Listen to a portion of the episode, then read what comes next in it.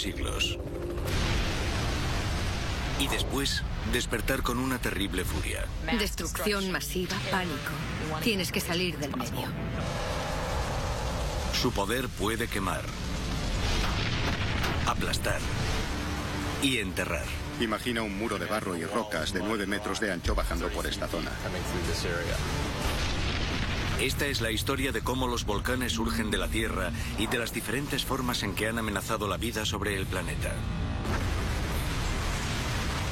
Esta es la naturaleza y el asombroso poder de los mortíferos volcanes.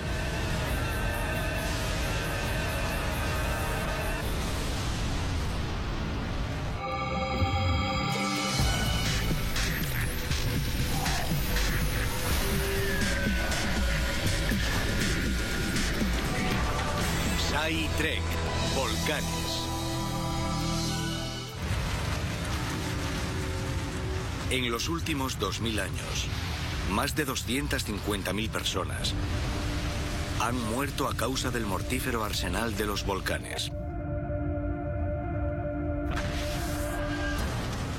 Hay muchas maneras en las que un volcán puede matarte. Existen varios peligros, como los gases tóxicos y también la mezcla de rocas calientes y gases que arroja el volcán. Muchas veces las cenizas que caen del cielo y cubren las cosas, especialmente si está húmedo, pueden derrumbar edificios. Los flujos de lodo pueden ser devastadores. Los flujos piroclásticos son particularmente peligrosos. Pueden causar la combustión de los materiales que encuentren. Madera, vegetación, casas. Las víctimas de los volcanes van desde individuos hasta la extinción de especies enteras. Existen al menos 10 maneras en las que un volcán puede causar estragos y muerte. En el número 10, lava. La lava fluyendo es algo que me aterra porque parece realmente caliente y solo pienso en lo que le podría hacer a una persona. Cuando la roca está muy caliente, brilla y despide luz. El rojo apagado serían unos 870 grados centígrados. Es como el quemador de una estufa.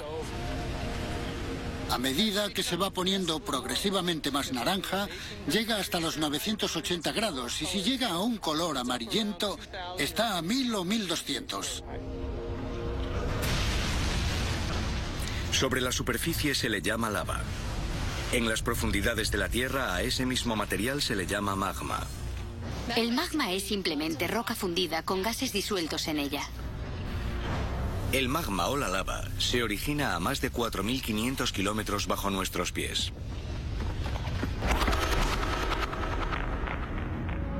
El núcleo de la Tierra es una esfera radioactiva mayor que Marte, de casi 7.000 kilómetros de diámetro, con una temperatura superior a los 6.000 grados centígrados, más caliente que la superficie del Sol. Aunque el calor del núcleo disminuye a medida que se acerca a la superficie, puede alcanzar los 1000 grados centígrados en el manto. Existe una batalla constante entre el calor intentando fundir la roca y la presión intentando mantener la roca unida. Casi en todas partes la presión gana. Pero en algunas zonas cercanas a la superficie, la presión puede disminuir y la roca puede sucumbir al calor. A unos 150 kilómetros de la superficie, más o menos, el calor empieza a fundir la roca y luego la roca fundida o magma sale a la superficie. El magma contiene metales como magnesio, hierro y aluminio, además de oxígeno, carbono, azufre y silicio. Es menos denso que la roca que lo rodea. Se eleva ligeramente, a veces con fuerza suficiente para atravesar la corteza terrestre. Si el magma del manto llega a la corteza terrestre, puede provocar que la corteza se funda. Emanando de lo que se conoce como un punto caliente, el magma sale, cae y se enfría repetidamente creando, capa a capa, montañas, islas y volcanes.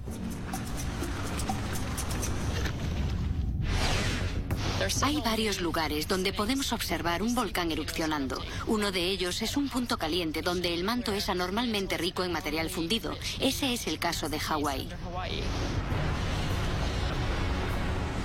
Los volcanes hawaianos son el resultado de decenas de miles de erupciones durante cientos de miles de años. La lava que fluye de los puntos calientes es líquida y se esparce alrededor de la chimenea para formar un volcán en escudo. Se les llama volcanes en escudo por su poca pendiente. Son como el escudo de un guerrero al revés. En cualquier volcán, la roca fundida llena de gases sube hacia la superficie y crea una reserva creciente llamada cámara magmática. A medida que esta piscina de rocas burbujeantes crece, la presión aumenta y la cámara se convierte en una prisión de la que el magma lucha por escapar. Si agitas una gaseosa, el gas sale de la disolución, pero no puede ir a ningún lugar. Después ábrela. El gas empujará a la gaseosa hacia el exterior con él, a veces con bastante violencia. Una erupción en 1977 en el Congo demostró cuán mortífera puede ser la lava fundida. El volcán era el monte Niragongo, una torre de 3.470 metros, con un bullicioso lago de lava en el cráter. El Niragongo produce flujos de lava muy muy líquida. Básicamente el volcán se fracturó y el lago se vació hacia el exterior por los flancos del volcán muy rápidamente. Por tanto, se trataba de un gran volumen de lava moviéndose con rapidez. La lava alcanzó la asombrosa velocidad de 100 kilómetros por hora. Al menos 70 personas fueron atrapadas por el flujo abrasador. Estos flujos llegaron a enterrar a algunos elefantes. Se encontró una especie de moldes horripilantes. La lava se enfrió alrededor de ellos y así quedó el esqueleto del pobre elefante. En 2002, la lava del Niragongo brotó de nuevo destruyendo 12.000 hogares y matando a más de 100 personas en la ciudad de Goma.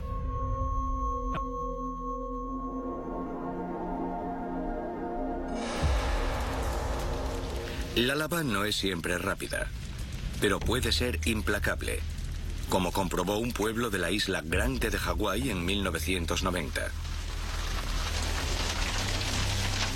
Había más de 100 hogares en la comunidad de Calapana. Fueron atacados por uno de los volcanes más activos del mundo, el Kilauea. La lava continuó avanzando, lenta pero inexorable. Durante seis angustiosos meses quemó casas y sepultó tierras. Estamos hablando de un volquete de tamaño medio volcando lava cada segundo. Se depositaron 18 metros de lava sobre el pueblo y por tanto nuestra vida no volverá a ser lo mismo. Lo que sucedió en Calapana podría suceder de nuevo. Los vulcanólogos de la Isla Grande también observan preocupados al Mauna Loa, el mayor volcán de la Tierra. Si cogiéramos la lava del interior del volcán Mauna Loa y la esparciéramos, podríamos dar toda la vuelta al Ecuador con una pila de casi un kilómetro y medio de ancho y de alto. Esa es la cantidad de lava que hay en él. La última vez que el Mauna Loa erupcionó fue en 1984. Cuando esta lava se derrame, la mayor ciudad de Isla Grande está justo en el posible camino de destrucción. La mayor parte de Hilo está construida sobre los cauces de lava de Mauna Loa. Por tanto, los flujos de lava pueden, bajo ciertas circunstancias, recorrer todo el trayecto hasta Hilo. Tiene que ser una erupción de larga duración, pero puede suceder. La clave está en enfriar y, por tanto, solidificar la lava. Esto puede suceder naturalmente con las rocas. Una roca a temperatura ambiente puede estar mil grados por debajo de la temperatura de la lava. A altas temperaturas, más del 90% del calor de la lava se desprende hacia arriba, no hacia abajo.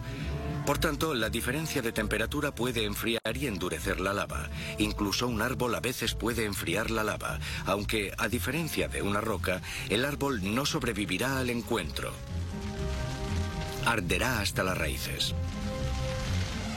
En algunos casos, un árbol grande enfría la lava y la lava se adhiere a él. Y es justo al lado de lo que estoy ahora mismo. Lo llamamos molde de árbol. Esto era un árbol. La lava fluyó alrededor de él y se solidificó porque el árbol estaba mucho más frío que la lava. En el interior de este molde hay un árbol y un pedazo de esto tiene este aspecto. Tenemos carbón incrustado en la lava, justo ahí. Esto es algo bastante frecuente aquí, en Hawái. Quizá la batalla más destacada para enfriar la lava la protagonizaron en 1973 los habitantes del pueblo de pescadores islandés Heimayei. Dado que la lava a mil grados incendiaba hogares y amenazaba el puerto, los lugareños contraatacaron bombardeando el ardiente flujo con 100.000 metros cúbicos de agua de mar.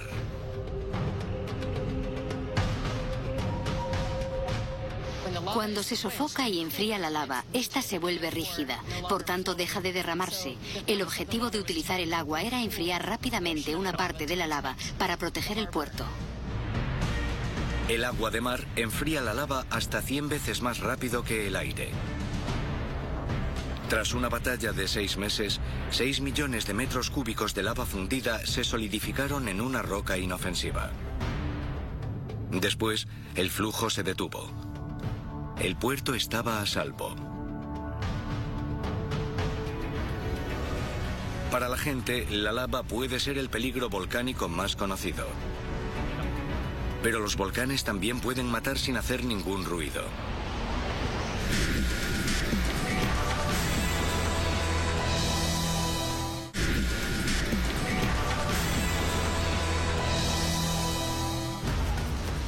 Una erupción volcánica puede iluminar la noche.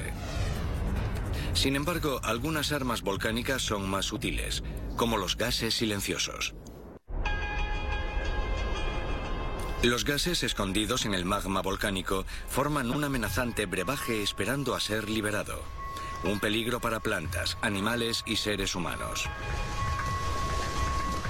Los principales gases liberados por un volcán son básicamente vapor de agua, pero también dióxido de carbono y dióxido de azufre.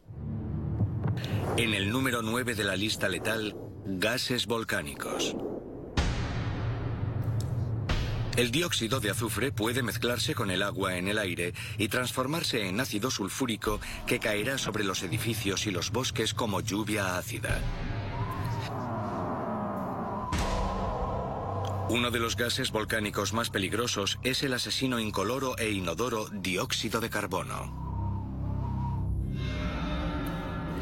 El mayor incidente mortal causado por el CO2 volcánico sucedió en el país africano de Camerún. Naios es un lago en un cráter volcánico. A unos 200 metros bajo la superficie se encuentra una cámara magmática liberando continuamente dióxido de carbono en el agua. La noche del 21 de agosto de 1986, una nube de dióxido de carbono de 900 metros de ancho y otros tantos de alto subió hasta la superficie. Al ser más pesada que el aire, la nube de la muerte reptó hasta las ciudades, asfixiando a cientos de personas mientras dormían. El dióxido de carbono simplemente se escapó de este lago y se fue desplazando pegado al suelo y matando silenciosamente a los lugareños que en ese momento estaban durmiendo, alrededor de 1.700 personas. Además del alto índice de mortandad humana, los gases volcánicos casi acaban con todas las formas de vida compleja de la Tierra antes de que empezaran. Todas las formas de vida compleja dependen del oxígeno, pero este elemento vital no formó siempre parte de la atmósfera. Hace 2.700 millones de años, cuando el agua cubría casi la totalidad del planeta, el cielo era un cóctel venenoso de dióxido de carbono y nitrógeno. En los océanos, unos organismos llamados cianobacterias utilizaban la fotosíntesis para absorber dióxido de carbono y expulsar oxígeno como producto residual. Este oxígeno debería haber subido a la superficie para ser absorbido por la atmósfera. Pero algunos científicos opinan que los gases de los volcanes submarinos, especialmente el sulfuro de hidrógeno, reaccionaron con el oxígeno formando con frecuencia ácido sulfúrico. De este modo, los volcanes ahogaron a las formas de vida en su cuna. Sin embargo, la vida tuvo una segunda oportunidad. 200 millones de años más tarde, un levantamiento planetario literalmente sacó muchos de esos volcanes de las profundidades como parte de la primera gran expansión de tierra seca. Con menos volcanes submarinos para atraparlo, el oxígeno finalmente flotó libre para enriquecer la atmósfera y dar el impulso inicial a la evolución de la vida multicelular sobre la Tierra. Los gases volcánicos libres pueden ser mortíferos por sí mismos. No obstante, como en una pistola, los gases bajo presión pueden causar devastadoras explosiones y lanzar proyectiles letales. Esto es particularmente peligroso cuando los volcanes han surgido debido a la colisión de las placas tectónicas. Dos placas chocan, dos placas de la corteza. Una de ellas, normalmente la más antigua, está más fría y es más densa y tiende a deslizarse debajo de la placa más joven y más ligera. La placa que desciende está expuesta a mil grados de calor. Las moléculas de agua se liberan de la placa que asciende fundiendo el manto y produciendo magma menos denso que la roca de alrededor.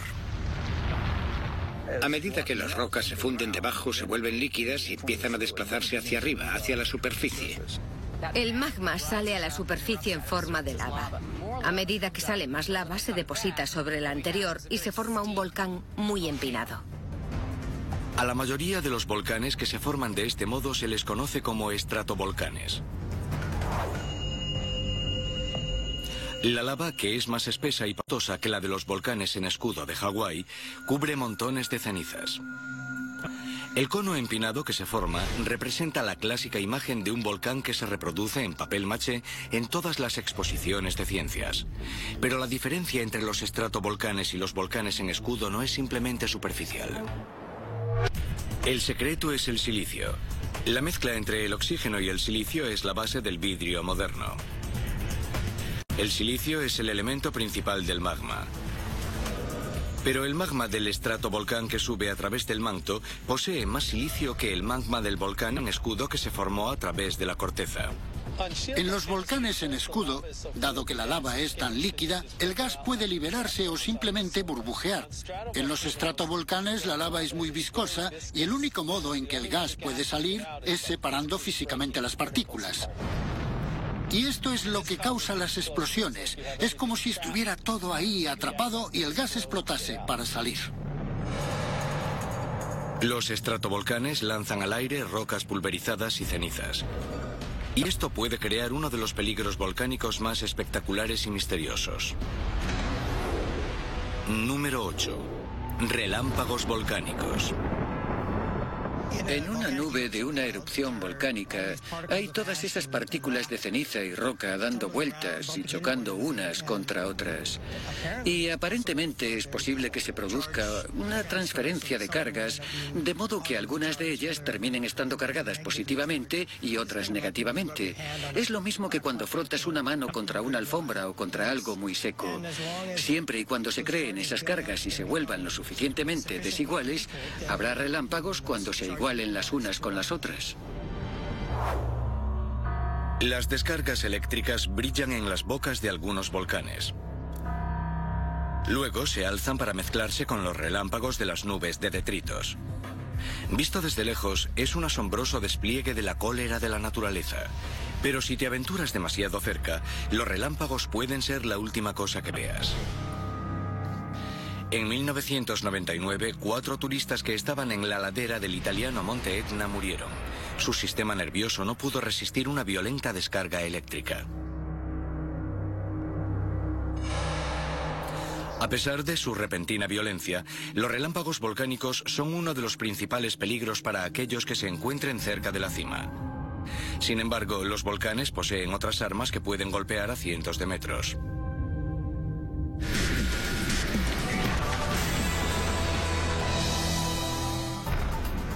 La explosión de un volcán puede hacer añicos una roca y lanzar proyectiles que pueden matar si te alcanzan. Número 7 en la escala de la muerte. Fragmentos piroclásticos. Cualquier cosa que salga por la boca de un volcán que sea transportada por el aire lo llamamos piroclastos. Pueden ser tan finos como la décima parte de un centímetro o pueden ser tan grandes como un coche pequeño. Los bloques de piroclastos pueden salir despedidos a más de 800 metros del cráter en erupción. Estaba aproximadamente a un kilómetro y medio del principal cráter del Etna cuando vimos lo que parecía una nube eruptiva.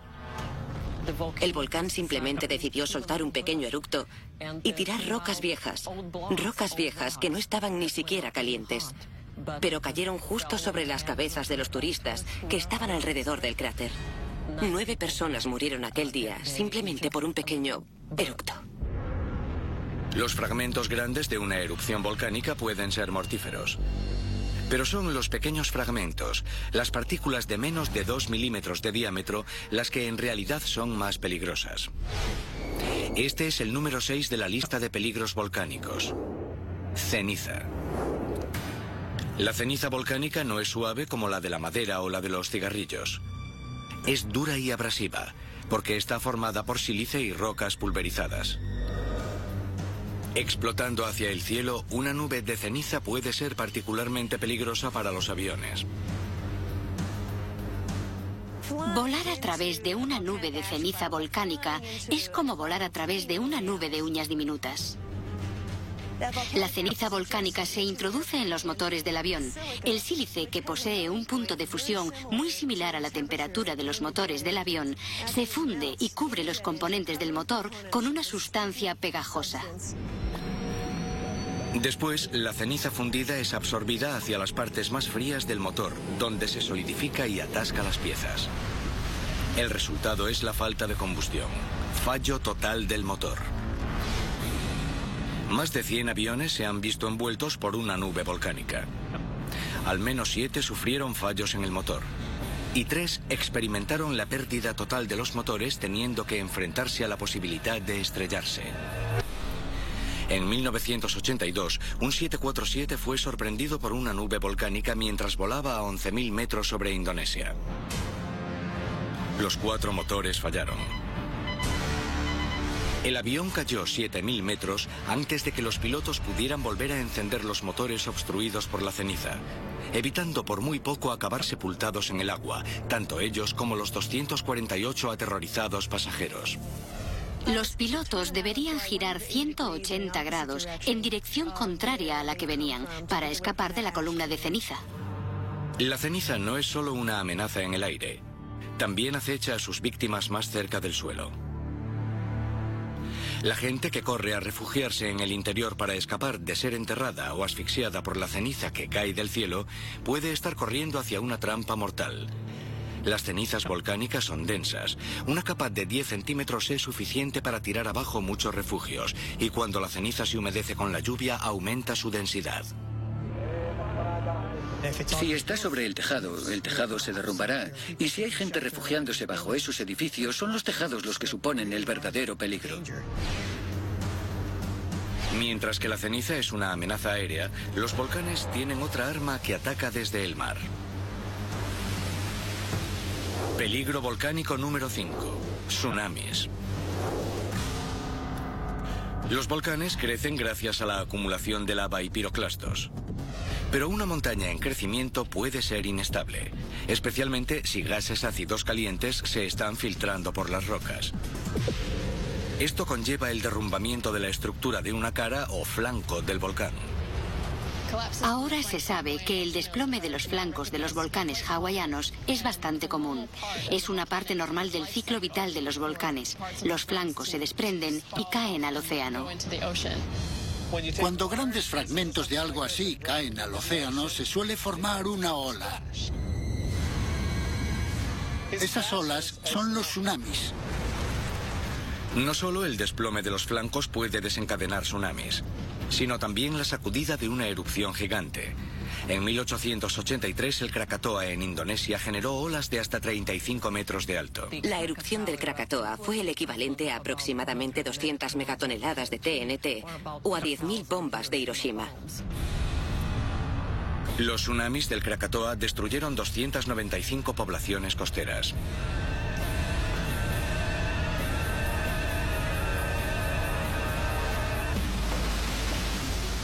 En total, los tsunamis volcánicos han causado más de 50.000 muertes registradas en la historia. Y todo está preparado para que el índice de mortandad aumente. El mayor peligro lo plantea el inmenso Mauna Loa en Hawái, cuyos flancos suroccidentales se han derrumbado más de una vez en la prehistoria, creando megatsunamis de alrededor de 150 metros de alto. Fue enorme. Que sepamos, fue el mayor tsunami de la historia. La buena noticia es que el último fue hace 125.000 años. Las malas noticias son que nada podría impedir a otro megatsunami del Mauna Loa golpear la isla grande. Seguramente ese tsunami sería devastador para Hawái. Mientras que el desplome de un flanco en las zonas costeras puede causar tsunamis, los derrumbamientos volcánicos más al interior pueden desembocar en mortíferos flujos de lodo llamados lahares. Esa es la palabra indonesia para los flujos de barro. Un peligro particular de los volcanes lo suficientemente altos como para estar cubiertos por nieve, hielo o incluso glaciares. Peligro volcánico número 4. Lahares.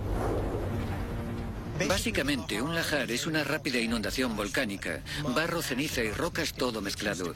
Empieza a arrastrar todos los materiales que se encuentra a su paso. Rocas, suciedad, árboles. Los lajares son bastante escalofriantes. Los efectos fatales de los lajares quedaron demostrados en Colombia en 1985. El volcán Nevado del Ruiz, coronado por un glaciar, erupcionó tras 140 años de silencio. La ceniza y los gases volaron 30 kilómetros hacia el cielo nocturno. Mil grados de calor fundieron más de 17.000 millones de metros cúbicos de hielo glacial, creando un lajar imparable que se deslizó sobre el pueblo de Armero, matando al menos a 23.000 personas. Nevado del Ruiz fue un toque de atención a los geólogos que estudiaban otro volcán en la cordillera de las Cascadas de Norteamérica. El Monte Rainier. El Rainier domina una zona poblada y también se oculta bajo un glaciar.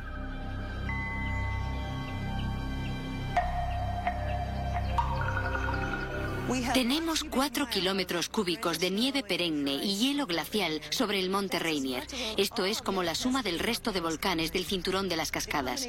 La combinación de productos eruptivos calientes, nieve y hielo son la causa potencial de los lajares. El profesor de Ciencias de la Tierra, Pat Pringle, ha pasado décadas desenterrando pruebas de la historia de los lajares gigantes causados por el Rainier.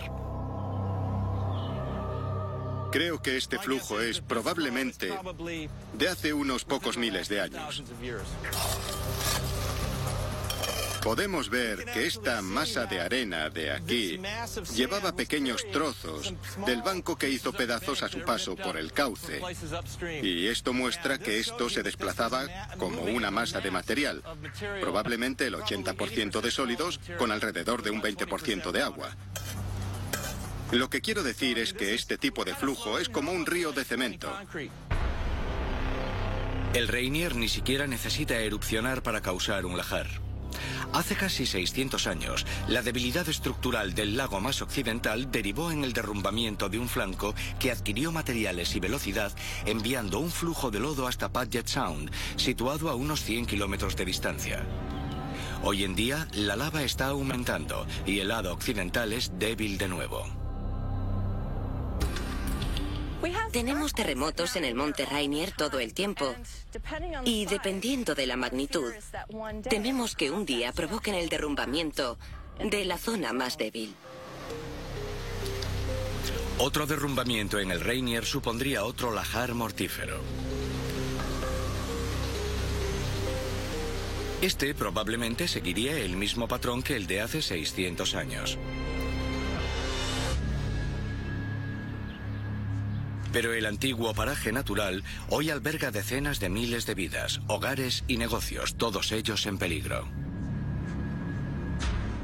Estamos recorriendo el valle del río Puyapul y esta sería más o menos la velocidad que llevaría el flujo de lodo cuando llegara aquí desde el monte Rainier. Imagina un muro de barro y rocas de 9 metros de ancho bajando por esta zona. Así es como sería.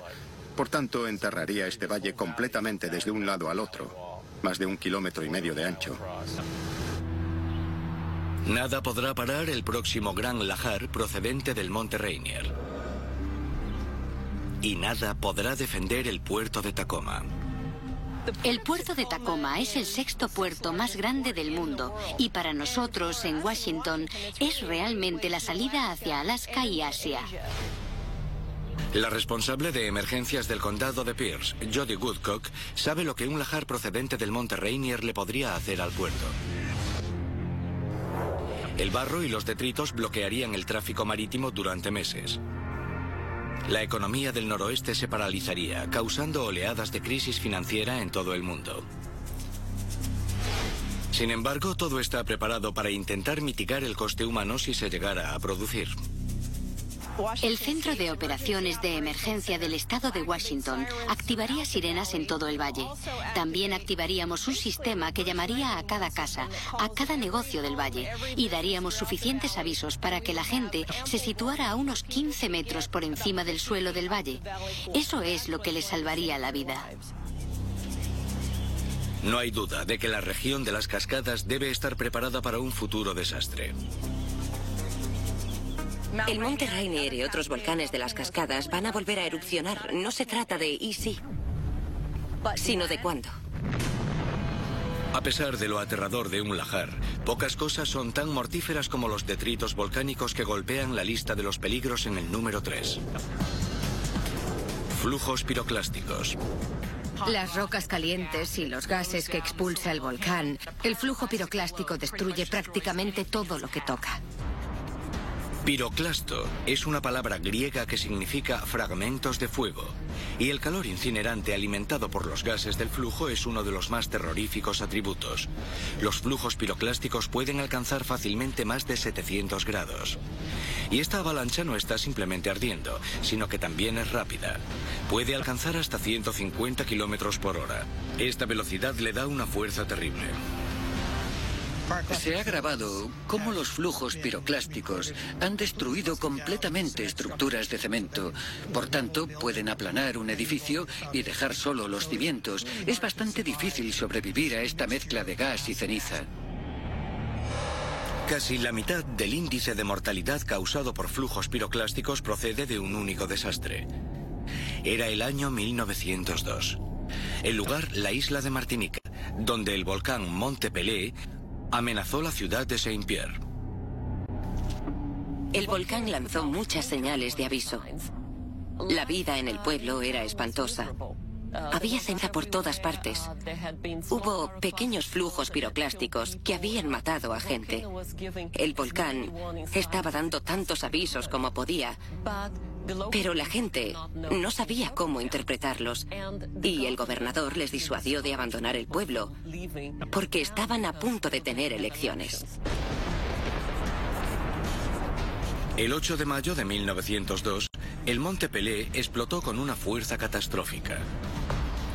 Un flujo piroclástico ardiente por el calor se precipitó montaña abajo a 150 kilómetros por hora. Solo tardó tres minutos en llegar a Saint-Pierre y sembrar el terror. Si te ves envuelto en uno de esos flujos piroclásticos, sufres una muerte horrible. No solo las quemaduras, sino también asfixia y quemaduras internas. En cuestión de minutos, la población de Saint-Pierre pasó de 28.000 a 2. Uno era un hombre escondido en su sótano y el otro un prisionero en una celda de piedra. Tenía quemaduras muy serias, pero todavía estaba vivo. Era el único superviviente en el centro del pueblo. Y el servicio de salvamento escuchó sus gritos. De hecho, finalmente fue puesto en libertad e indultado porque había cometido el crimen. Pero imagino que si pudo sobrevivir a aquello, era suficiente. Aunque la muerte causada por un flujo piroclástico es escalofriante, al menos es rápida. Sin embargo, a una causa más lenta y más indirecta se le atribuye incluso más muertes que las causadas por los flujos piroclásticos. Número 2. Inanición. En el siglo XIX, los lajares, los flujos piroclásticos y los tsunamis causados por desastres volcánicos, incluyendo el Krakatoa, privaron a poblaciones enteras de los suministros de alimentos que necesitaban desesperadamente, ya que las cenizas habían destruido las cosechas de miles de kilómetros. Las víctimas no se quemaron ni fueron enterradas por el barro o las cenizas. Sin embargo, casi 90.000 personas murieron por hambrunas asociadas a volcanes. Gracias a los servicios de emergencia del siglo XXI que incluyen el transporte aéreo, las comunicaciones instantáneas y las campañas de ayuda organizadas, la amenaza de que grandes comunidades se queden sin alimentos y mueran de hambre por culpa de erupciones volcánicas se ha reducido significativamente. Pero los volcanes todavía tienen un sorprendente efecto económico y social. Las erupciones han desplazado a más de un millón de personas. Nos encontramos con negocios y hogares que puede que no se puedan volver a ocupar, quizá nunca más. Las hambrunas y las evacuaciones palidecen ante el reguero de muerte que deja el modo más devastador en el que los volcanes pueden matar.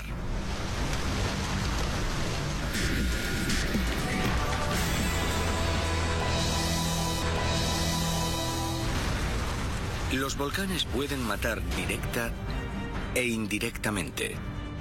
El arma más peligrosa puede tardar siglos en culminar su mortífera tarea. El arma volcánica número uno. Gases de efecto invernadero. Puede que no suene tan aterrador como la lava o los flujos piroclásticos, pero combinado con los ataques de los gases y del polvo puede alterar el clima y exterminar especies enteras. Las erupciones volcánicas del pasado se han relacionado con varias extinciones en el planeta. Algunas pruebas sugieren que entre las víctimas de los volcanes se podrían incluir a los dinosaurios del Cretácico, hace 65 millones de años. Hay una teoría ampliamente aceptada que defiende que el impacto de un meteorito de aproximadamente 6 kilómetros en la península de Yucatán fue lo que realmente causó la extinción de los dinosaurios. No obstante, hubo también una enorme erupción en las trampas del Deccan en la India, en la misma época en la que los dinosaurios se extinguieron hace unos 65 millones de años, y sus efectos sobre la atmósfera pueden haber tenido también algo que ver.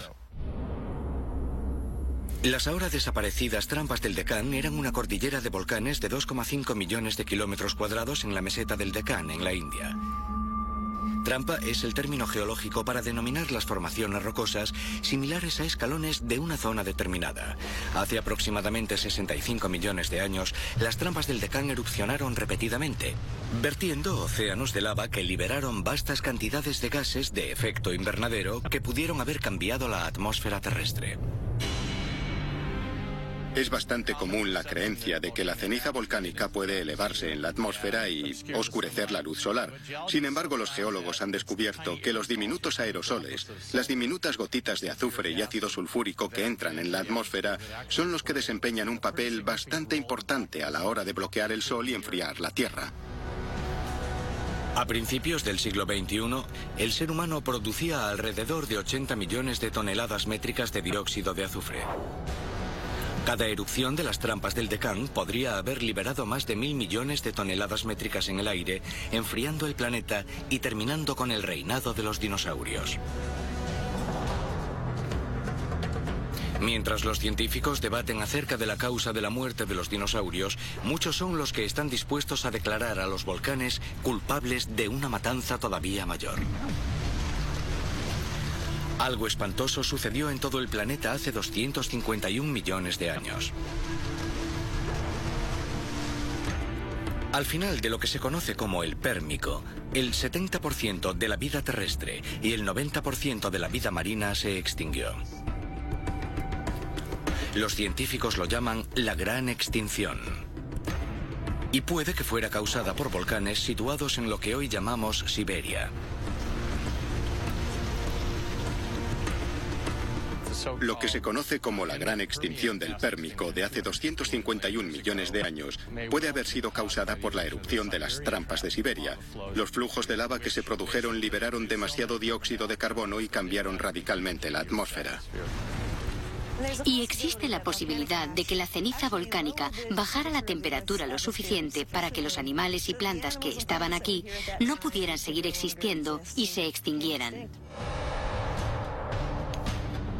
En 1991 pudimos observar la demostración de cambio climático causado por un volcán cuando el monte Pinatubo lanzó 20 millones de toneladas de dióxido de azufre a unos 20 kilómetros de altura sobre las Filipinas. La nube dio la vuelta al globo en tres semanas. La mezcla atmosférica transformó las nubes de dióxido de azufre en ácido sulfúrico que reflejaba los rayos del sol y redujo la temperatura media de la Tierra alrededor de medio grado centígrado durante más de dos años. Pinatubo era un solo volcán.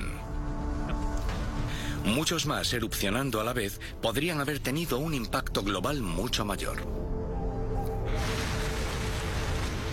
Durante cientos de millones de años, los volcanes han asesinado mediante asfixia, quemaduras, inundaciones, impacto físico e incluso mediante descargas eléctricas. Y todavía no hemos llegado al final de la historia. Los volcanes pueden destruir un montón de propiedades. Pueden destruir vidas, pero también pueden crear nuevas tierras. En la isla grande de Hawái, Kilauea lleva creando tierras desde 1986. Cuando la lava llega al océano se enfría y Hawái renueva su costa. Incluso aunque el viento y las olas puedan erosionar la costa, el volcán parece tener una fuente inagotable de nuevos materiales. Si la isla no sigue creciendo, se deshará. Por tanto, para mantener una isla tan grande como Isla Grande, debemos seguir cubriéndola con lava.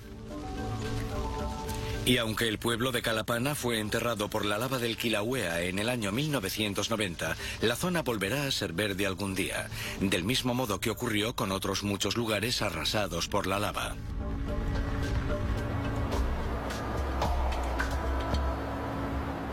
Justo aquí estamos en una zona llamada zona devastada. No me gusta ese término. Opino que se trata de un cambio, no de una devastación, pero volvamos a lo nuestro. Esto es un ejemplo en miniatura de lo que te esperarías encontrar tras una erupción realmente grande, digamos como la del Monte Pelé o uno de esos otros ejemplos de gran magnitud. Esta toba puede convertirse en un suelo muy fértil tras unos pocos cientos de años, quizá.